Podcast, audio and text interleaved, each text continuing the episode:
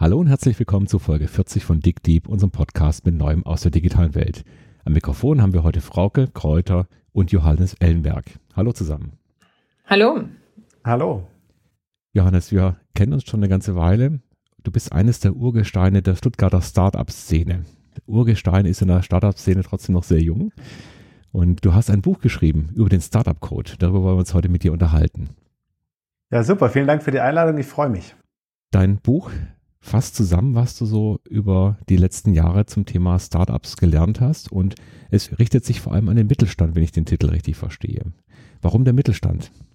Ja, genau. Der Mittelstand ganz einfach aus dem Grund, äh, weil ich hier den größten Handlungsbedarf sehe. Gerade hier bei uns in der Region Süddeutschland, ähm, Region Stuttgart, ähm, sehr starker Mittelstand, aber auch einer, der ja vor sehr großen Veränderungen äh, steht und ich der Meinung bin, äh, dass der nicht unbedingt perfekt gerüstet ist für diese aktuell.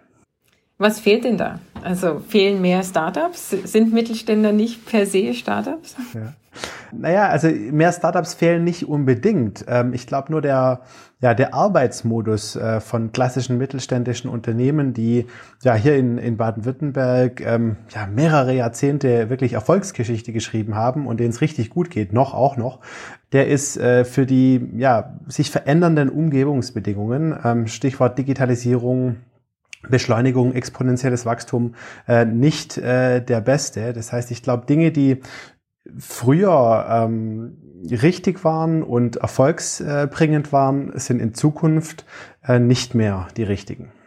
Kannst du das ein Beispiel zu sagen erst noch? ja. ja, ja, sehr gerne, um das bisschen äh, weniger abstrakt zu halten. Genau, also zum Beispiel ähm, ganz klassisch das Thema, wie ich, ähm, ja, wie ich Produktentwicklung mache. Also wir haben ja Produktentwicklung sehr produktzentriert, produktorientiert ähm, in ja, klassischen Wasserfallmodell, das heißt lang Forschung und Entwicklung, lang Planung im, im Keller in der Forschung und Entwicklung Abteilung und dieser Prozess ist perfektioniert äh, bei den deutschen mittelständischen Unternehmen.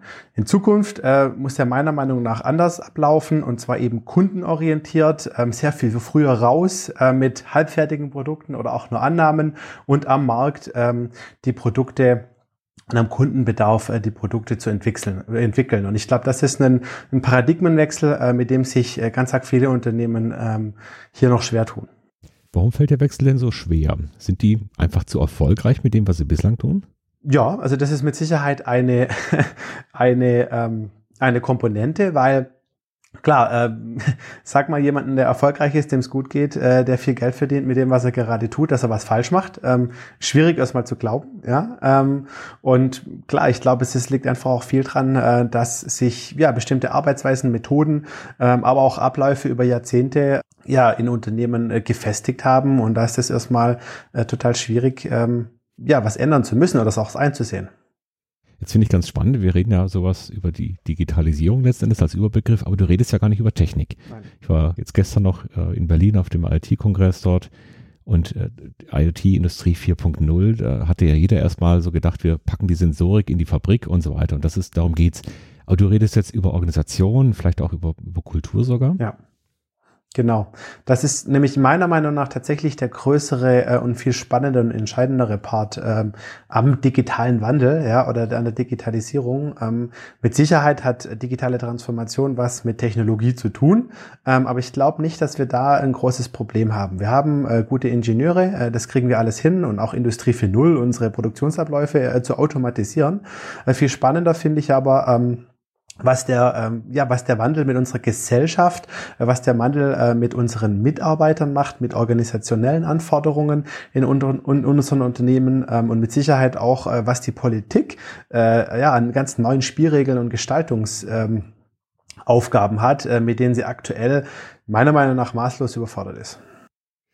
Ich muss noch mal kurz einhaken und ein bisschen besser verstehen, äh, was sich da ändern muss. Also du sagst ja selbst, ne, die sind im Moment erfolgreich? Heißt das, sie sind noch erfolgreich, können aber nicht erfolgreich bleiben, wenn sie die alte Strategie weiterfahren? Oder wa warum muss man in die andere Richtung laufen? Das ja. ist mir noch nicht ganz Ja, genau. Also da gibt es natürlich ganz unterschiedliche äh, Beispiele jetzt. Ähm die ich da nennen kann aus unterschiedlichen Branchen. Ähm, ich will mal eines, äh, einfach eines nennen ähm, aus dem Heizungsmarkt, Heizungsbauer. Ich weiß nicht, ob das äh, Startup Termundo äh, ein, Begriff ist aus Berlin. Ähm, die sind gerade dabei, den klassischen Heizungsmarkt ähm, auf den Kopf zu stellen, einfach indem sie sich zwischen die Schnittstelle äh, Kunden, Installateure und Heizungsbauer schieben. Das heißt, ähm, äh, Termondo greift im Internet den ja, kaufwilligen Heizungskunden, ähm, Heizungskunden ab, hat ein eigenes Team an Installateuren und bestellt bei den, bei den Heizungsbauern, bei Fissmann und Co. Ähm, das führt dazu, äh, dass sich der Markt äh, und die Machtverhältnisse im, im Heizungsmarkt ähm, komplett ändern ähm, und ja, jetzt schon ähm, Thermono der größte ähm, Fissmann-Kunde ist ähm, und diese ja, Machtstellung oder Vormachtstellung ähm, mit Sicherheit in Zukunft weiter ausbauen und ausnutzen wird und irgendwann äh, vielleicht sogar selber äh, Heizungen, äh, Heizungen in China äh, lohnfertigen lässt. Ähm, das heißt, äh, ja, eine Entwicklung, die gar nichts mit ähm, meinem eigenen Unternehmen, mit meinem eigenen Produkt zu tun hat, äh, stellt meinen Markt auf den Kopf und ich als FISMAN äh, muss darauf reagieren. Okay, und wie, wenn wir jetzt das Beispiel nehmen, wie hätten, wie hätte FISMAN hier schneller reagieren können oder anders mhm. mit ja. der anderen Strategie? Ja, genau. Also ich meine, das hatte man ähm, ja schon in anderen Branchen so ein bisschen äh, bisschen kommen sehen. Ne?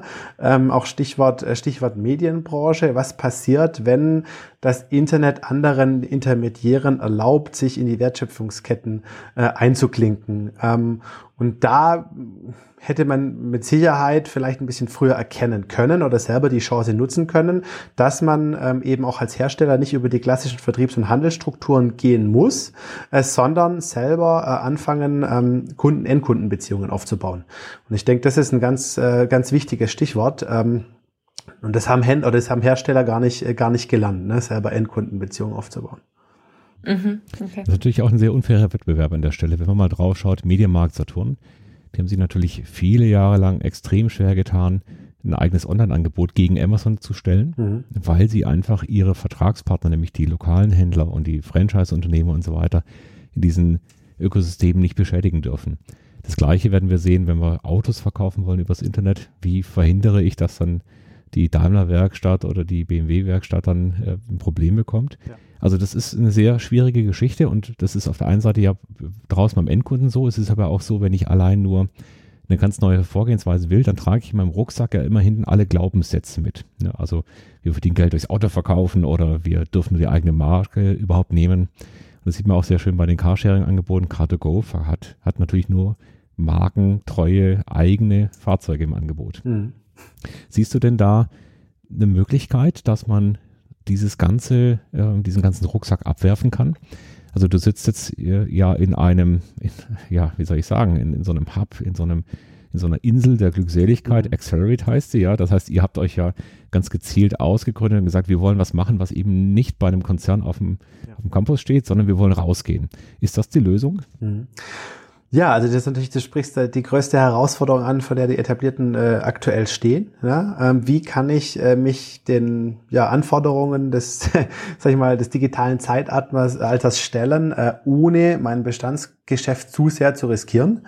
Ähm, ich glaube, es grundsätzlich, es geht nicht, ohne es zu riskieren. Man muss ein gewisses Risiko eingehen. Ähm, die Frage ist nur, ähm, ja, wie hoch und in, in, in welcher Form tatsächlich. Ne? Also äh, es müssen definitiv, glaube ich, Zöpfe einfach mal mutig auch abgeschnitten werden. Ähm, natürlich so, dass es nicht die ganze Firma oder die Existenz der ganzen Firma riskiert. Ähm, generell glaube ich ja. Also das habe ich auch in, in, in unterschiedlichen Projekten mit etablierten Unternehmen ähm, selber erlebt, äh, dass es generell im ja, in der Bestands- oder der Bewahrerorganisation, wie ich sie auch manchmal nenne, äh, nicht funktioniert, weil die, ja, weil die Bewahrerkräfte ähm, gegen neue Themen ähm, ja in der Regel viel zu stark sind. Äh, das heißt, rauszugehen hat auf jeden Fall einen Vorteil, ähm, ist aber auch nicht die, ja auch, nicht der äh, der Heilsbringer äh, per se. Mhm. Kennst du denn Beispiele, wo das irgendein Mittelständler ganz gut geschafft hat? Also sich wirklich neu zu erfinden, irgendwas Neues nebenanzusetzen? Also es haben schon sehr viele, ähm, sehr, sehr, oder ja, in den letzten zwei, drei Jahren sind da sehr viele äh, äh, Aktivitäten äh, passiert äh, und es gibt auch sehr viele Beispiele. Die meisten allerdings, muss ich sagen, ähm, sind da, äh, sind da gescheitert. Ähm, und viele, äh, viele Initiativen äh, sind aktuell noch auf so einem Status, ähm, ja, wo ich es jetzt noch nicht sagen kann oder nicht absehen kann, ob die von Erfolg gekrönt sind äh, oder nicht. Ähm, was, was der Daimler da mit, äh, mit, mit seiner Movil-Tochter macht, oder ist auch die ganzen, den ganzen Konzernumbau hin, ähm, ja, eher zur Holding äh, mit einzelnen Satelliten, ähm, ist mit Sicherheit eine richtige Tendenz, aber da wird auch nicht alles aufgehen, was da aktuell geplant ist, glaube ich. Was wären denn die Erfolgsfaktoren, die du jetzt einem Unternehmen mitgeben könntest? Also was hast du gelernt und was ist so das Kondensat auch aus deinem Buch? Ja, genau. Also dieses, das Kondensat äh, ist tatsächlich der Startup-Code. Das sind sieben, äh, ja, sieben Prinzipien, ähm, die ich jetzt in den letzten acht Jahren so ein bisschen als ähm, ja, eine Erfolgsformel ähm, definieren würde aus den Erfahrungen. Ähm, und das fängt an ähm, mit einer ganz, ganz wesentlichen Sache meiner Meinung nach. Wenn es darum geht, jetzt wieder auf einer grünen Wiese ähm, sich neu zu erfinden, ähm, ist es, glaube ich, wieder ganz äh, essentiell, dass sich gerade auch etablierte Unternehmen wieder die Frage des Warums äh, stellen. Wenn ich 100, 120 äh, Jahre erfolgreicher am Markt bin äh, und zu einem riesen Konzern, zu einer großen Firma geworden bin, dann optimiere ich in der Regel meistens nur noch auf Finanzkennzahlen und KPIs ähm, und weiß eigentlich gar nicht mehr, warum ich irgendwann mal dieses Unternehmen, also mit was für einem Ziel ich angetreten bin. Äh, und ich glaube, das ist das Erste, was tatsächlich wichtig ist und gemacht werden sollte. Wenn ich jetzt was Neues mache, warum mache ich denn das eigentlich? Ne? Was ist mein Reason, mein Reason Why? Ähm, äh, und das ist so der, der erste Punkt. Ähm, weiter geht's natürlich mit ähm, ja, Arbeitsmethoden. Wir hatten es vorher schon, irgendwo agiler zu arbeiten, ähm, Produktentwicklung nicht mehr nach Wasserfall zu machen, sondern eher, eher iterativ. Ähm, dementsprechend ist auch eine Fehlerkultur äh, wichtig. Also wenn ich irgendwie mich gar nicht traue, Fehler zu machen oder, oder Fehler auch äh, bestrafe, dann ist es mit Sicherheit, äh, mit Sicherheit ein Hemmnis. Ähm, und ja, so mein, mein, mein, mein, mein liebster, beziehungsweise für mich eigentlich mit der, der wesentlichste und, und spannendste ähm, Part und Erfolgsfaktor, den ich selber tatsächlich auch in den letzten Jahren, der ganzen letzten Jahren der Community-Arbeit, ähm, die ich gemacht habe, ähm, sehr positiv äh, erlebt habe, ähm, ist, dass wir uns mal öffnen müssen und umdenken müssen und nicht nur so ich-bezogen agieren, sondern ähm, mal auch schauen, was wir, ich sag mal, in die in die Welt, in die, in die neue digitale Welt reingeben können. Also ich nenne es zuerst geben. Ähm, das heißt, jeder Mensch hat und jedes Unternehmen hat eigentlich Ressourcen ähm, im Überfluss, äh, die er bedingungslos geben kann. Und ich bin fest davon überzeugt, dass allein wenn wir das tun, Einfach mal zu schauen, was kann ich äh, als Unternehmen, als Mensch bedingungslos geben ähm, und es einfach zu tun, dass dann so viel zurückkommt und mir so viele neue Möglichkeiten, Geschäftsmöglichkeiten auch entstehen, ähm, dass das schon mal ein ganz, ein ganz schöner Ansatz ist äh, ja, für die Zukunft. Genau. Das ist ja ein ganz spannender Aspekt, den ich so bisher noch nie gehört habe. Was, äh, was verstehst du da als Beispiel? Das klingt ja nach mhm. was geben, mhm. wo ich zunächst nicht weiß, ob mir das irgendeinen Return bringt. Also genau. vielleicht kannst du aus deiner eigenen Firma mal ein Beispiel geben, wie sowas ausschaut. Was gibt dir? Genau, also ich, ich mache äh, gerne auch eins zu uns, aber auch ähm, es gibt es im Kleinen und im Großen. Ne? Also was ich zum Beispiel äh, sehr gerne mache, ich gehe ich kein, äh, kein Mittagessen ähm, äh, alleine äh, genießen, sondern immer äh, mit irgendwie Geschäftspartnern oder neuen Leuten. Und ich gebe eigentlich in der Regel eigentlich immer das, äh, das Lunch aus. Ja, so. Äh, das ist für mich eigentlich gar keine Frage. Das mache ich einfach so. Da denke ich auch gar nicht nach, ob mir das was bringt oder nicht, sozusagen strategisch. Ich mach's. Und äh, allein auf der Lunch-Seite kommt das schon in einem ganz einfachen Beispiel inzwischen so zurück, dass ich mit Sicherheit, obwohl ich eigentlich immer zahlen will, sozusagen, äh, in, inzwischen schon äh, wahrscheinlich schon mehr eingeladen wurde. Ja, ja also ein ganz einfaches Beispiel. Aber äh, um das jetzt mal ein bisschen ähm, auch auf den Mittelstand zu beziehen und etablierte Unternehmen, ähm, glaube ich, dass es äh, ja zum Beispiel eine sehr gute Idee wäre, äh, dass mittelständische Unternehmen, die zum Beispiel Produktionskapazitäten haben, Maschinen, Lagerfläche, Kundenbeziehungen, ähm, diese einfach ähm, ja, anderen Unternehmen aus der gleichen Branche, ähm, Startup-Unternehmen, anderen äh, Menschen zur Verfügung stellen, einfach mal bedingungslos und sich daraus dann ganz spannende Geschäftsmöglichkeiten auch wiederum für das ähm, etablierte Unternehmen ergeben werden. Ganz automatisch. Ich war nicht vorbereitet auf radikale Thesen wie diese. das, ähm, hast du da Reaktionen bekommen auf dein Buch? Ich denke mir, das äh, hört ja der Mittelstand oder auch andere Firmen in Deutschland nicht ständig.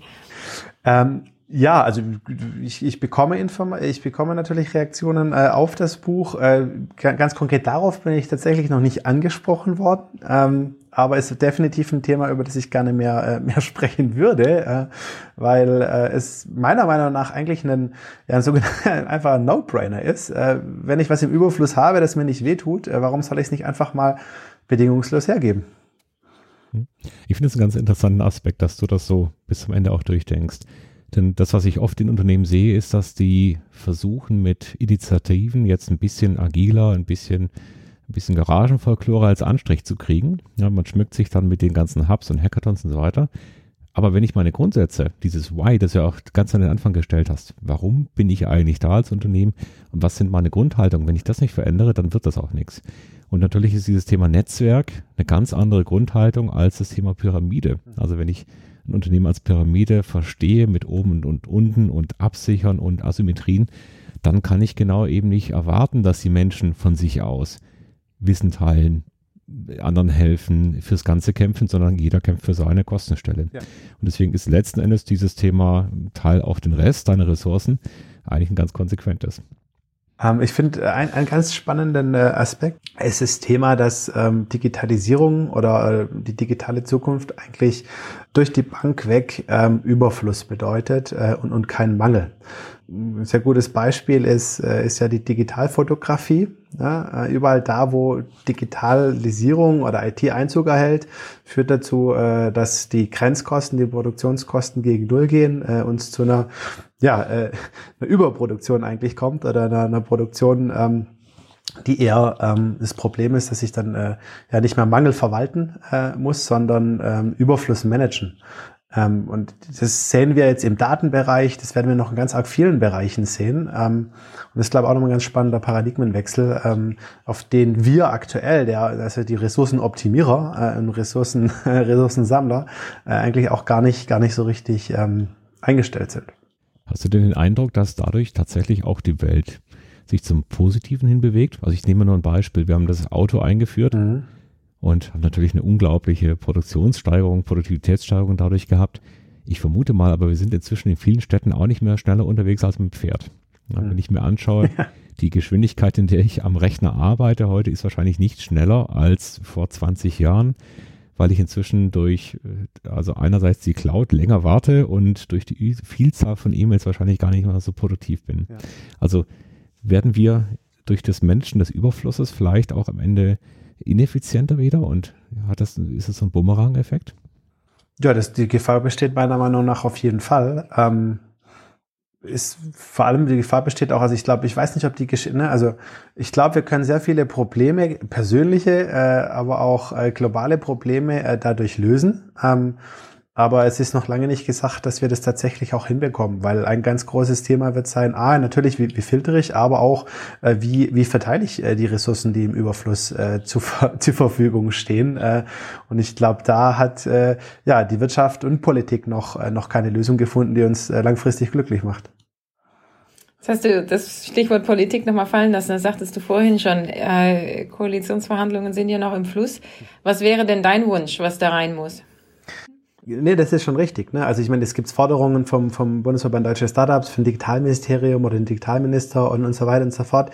Alles schön und gut, ja. Aber ich glaube, wir, wir müssen, ähm, wie du es gerade auch angesprochen hast, äh, können, eine Politik kann jetzt am meisten helfen, indem sie den Weg frei macht konsequent Bürokratie abbaut, äh, Rechtssicherheit schafft, Dinge einfacher macht, ja, Unternehmen auch äh, ermöglicht, äh, Dinge auszuprobieren, gerade im digitalen Raum, auch was Daten angeht. Ähm, dass da irgendwo Regeln her müssen, ist auch völlig klar und Verbraucher geschützt werden müssen, das ist auch klar. Aber ich glaube, je einfacher es äh, jetzt die Politik machen kann, Stichwort Bürokratieabbau, ähm, desto, desto vorteilhafter für die Wirtschaft. Und ich meine, was klar ist, aber das wird, äh, das verspricht Angela Merkel schon seit 2009, äh, wir brauchen eine vernünftige digitale Infrastruktur. Ähm, ohne die funktioniert es natürlich überhaupt nicht. Ja. Ich denke, eine Stärke haben wir hier auf jeden Fall in Deutschland. Da sind auch viele Länder neidisch bislang. Das ist eben genau dieser Mittelstand, das Herzstück der technologischen Erneuerung. Und da kann ich nur wünschen, dass sein Buch einschlägt und vielen Firmen weiterhilft und äh, sich, sich mutig auf den Weg zu machen und neue Dinge auszuprobieren. Und Johannes, ich würde sagen, vielen Dank. Wir hören bestimmt noch mal mehr von dir und herzlichen Dank für das tolle Interview. Vielen Dank, dass ich hier Auch sein von mir, vielen Dank. Dankeschön. Ja.